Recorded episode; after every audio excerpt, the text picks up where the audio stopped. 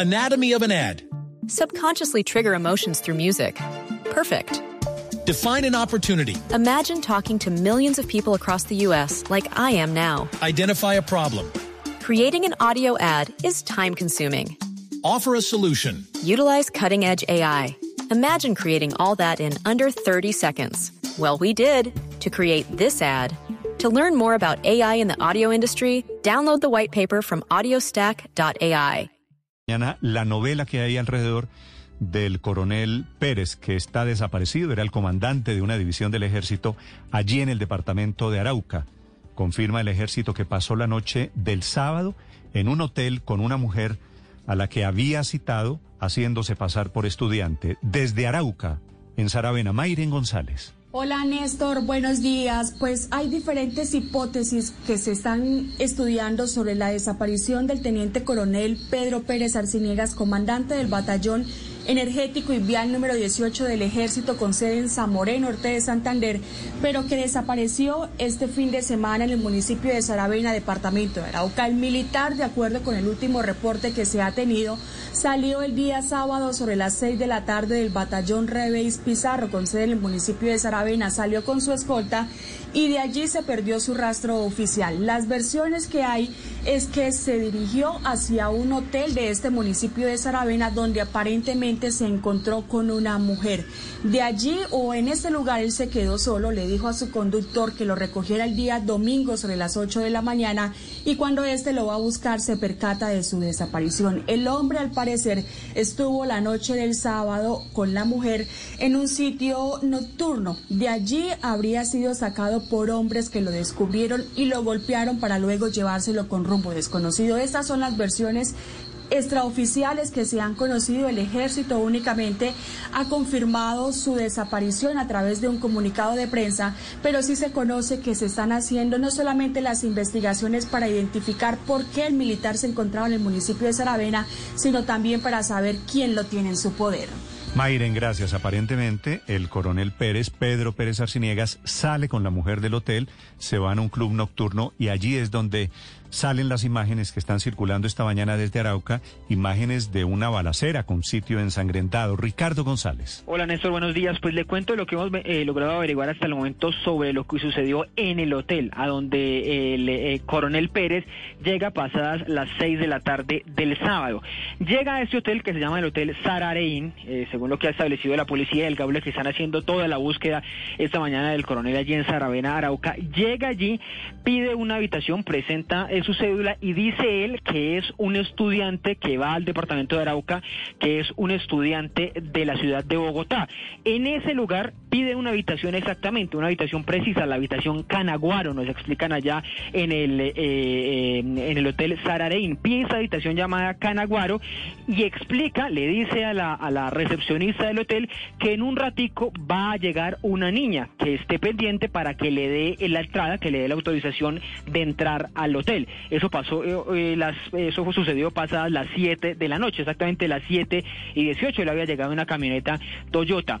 Unas horas después, hacia las 11 de la noche, eh, bueno, posteriormente llega la niña, pasadas las 11 de la noche, el coronel Pérez Arciniegas cuenta que va a salir un rato, que va a salir a comer y hasta ahí se sabe, Néstor, en el hotel. Hasta ahí tienen información en el hotel Sarareín sobre el paradero del coronel Pérez.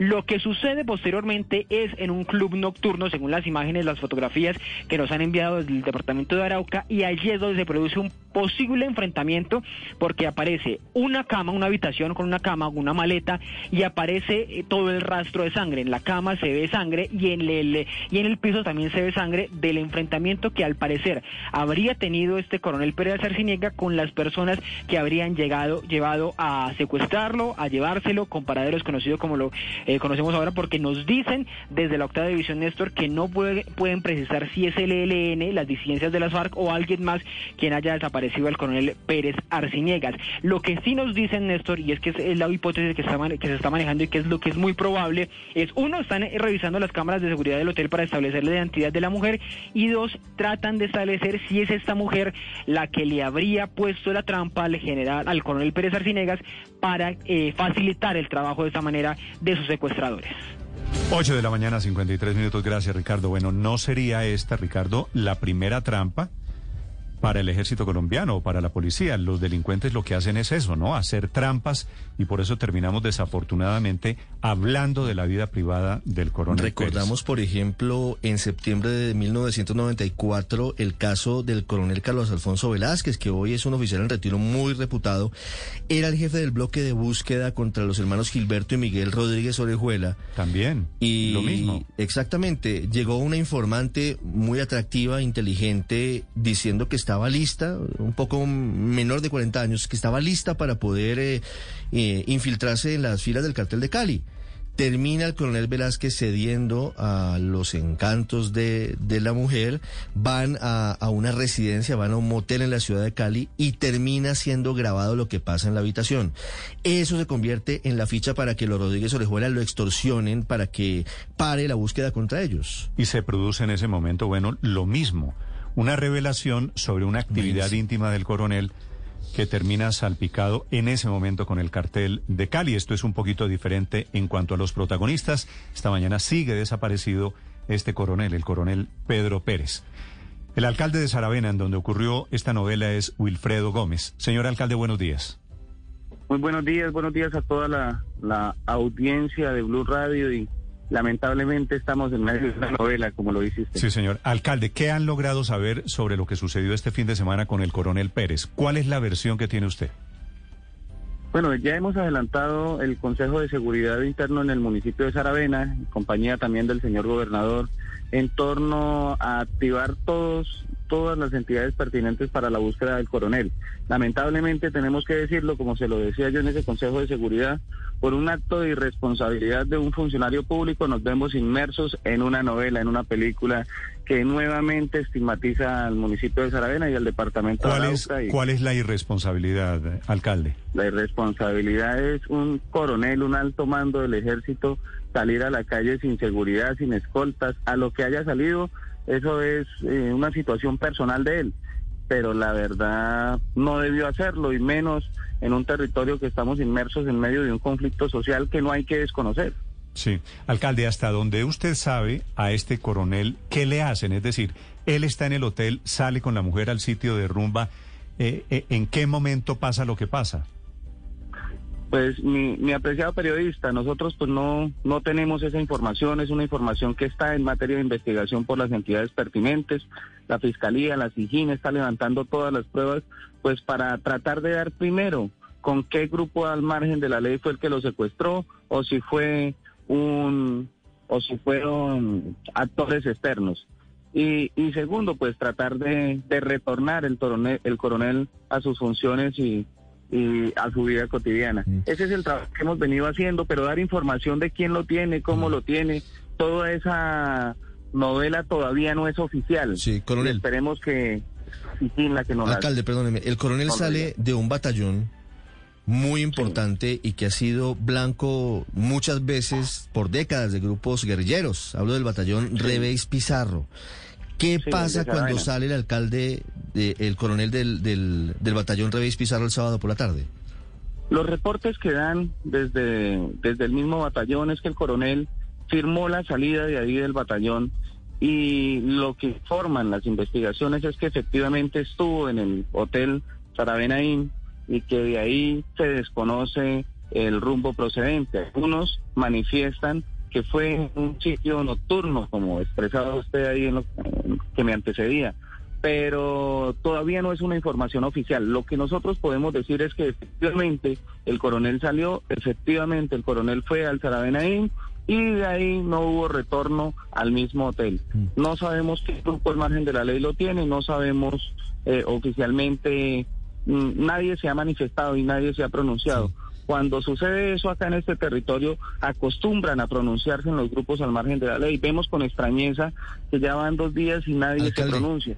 ¿Es normal que un oficial del ejército se aloje en un hotel distinto a la base militar? No, eso nunca, pues yo no, no tenía conocimiento de ese tipo de actuares, ni menos de un coronel. No, sí, nunca. Pero, déjeme hacer ahí una precisión a, a Ricardo aquí, alcalde. Es que él no se alejó, no se alojó en el hotel. Él se registró en el hotel, hasta donde tengo entendido, alcalde, fue para tener este encuentro con esta señora. Sí, pero le dijo al, al, al, de seguridad que lo recogiera en la mañana, o sea, sí pretendía alojarse ahí. ¿Usted sabe, sabía, alcalde, que él se registró con el nombre de un estudiante? Pues esa, esa es una versión que da el señor del hotel, eh, pues tocará creerle. Pero lo que sí, lo que sí es cierto fue que él se registró en el hotel y que le pidió a su guardia de seguridad que lo recogiera en horas de la mañana se le avisaba a qué hora lo recogiera y cuando el guardia fue el, el, de seguridad de él fue pues ya no estaba y pues se preocupó y fue el que alertó y dio la alarma de, todo lo sucedido. Y quería preguntarle, alcalde, ¿qué dice el dueño del hotel o la persona que estaba atendiendo en el hotel? Porque si el eh, coronel salió tranquilamente con su acompañante, podría indicar que no, pues no hubo en ese momento ningún problema como de seguridad para él, sino que lo hizo voluntariamente. ¿Esa salida cómo se la describen a usted?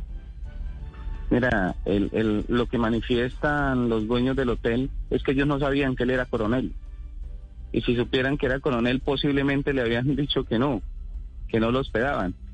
Por, por el temor que se corre en que le pueda suceder a, algo a una persona de este nivel. Es más, en, en Saravena eh, los policiales también están dentro de un anillo de seguridad, no están eh, alojados en hoteles ni en casas particulares, no, están dentro de un anillo de seguridad para evitar este tipo de acontecimientos mm. y se registran entradas, salidas, todo eso se hace con el ánimo de pues favorecer y de protegerlos, que no les vaya a pasar nada por un conflicto social que efectivamente existe en el departamento. Pero él salió, pero él salió antes de que llegara su guardia y salió tranquilo, es lo que le dice a usted las personas del hotel.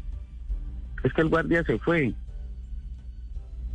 El guardia se fue, deja, hotel, deja, deja al coronel en el hotel y el coronel se va de se va de rumba con su acompañante. Claro, que demuestra, Alcalde, es una, una, una fuga, una fractura de seguridad muy grande, porque esa zona es una zona caliente de orden público. Sí, señor. Y desafortunadamente terminamos hablando de la vida íntima, de la vida privada de este coronel.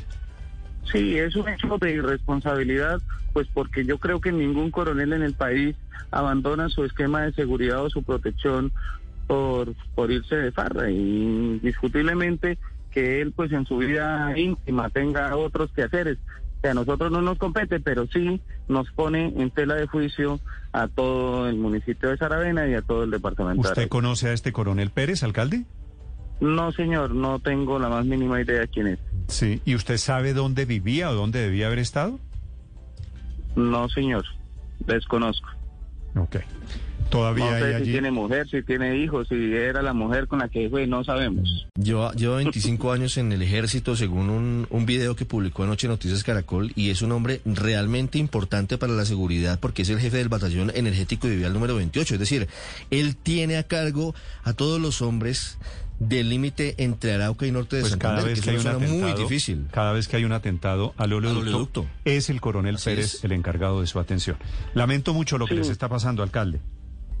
No, es lamentable para todos nosotros, pero bueno, ahí estamos para cualquier información. Anatomy of an ad. Subconsciously trigger emotions through music. Perfect. Define an opportunity. Imagine talking to millions of people across the U.S. like I am now. Identify a problem. Creating an audio ad is time consuming.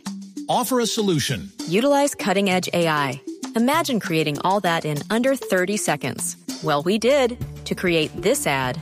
To learn more about AI in the audio industry, download the white paper from audiostack.ai.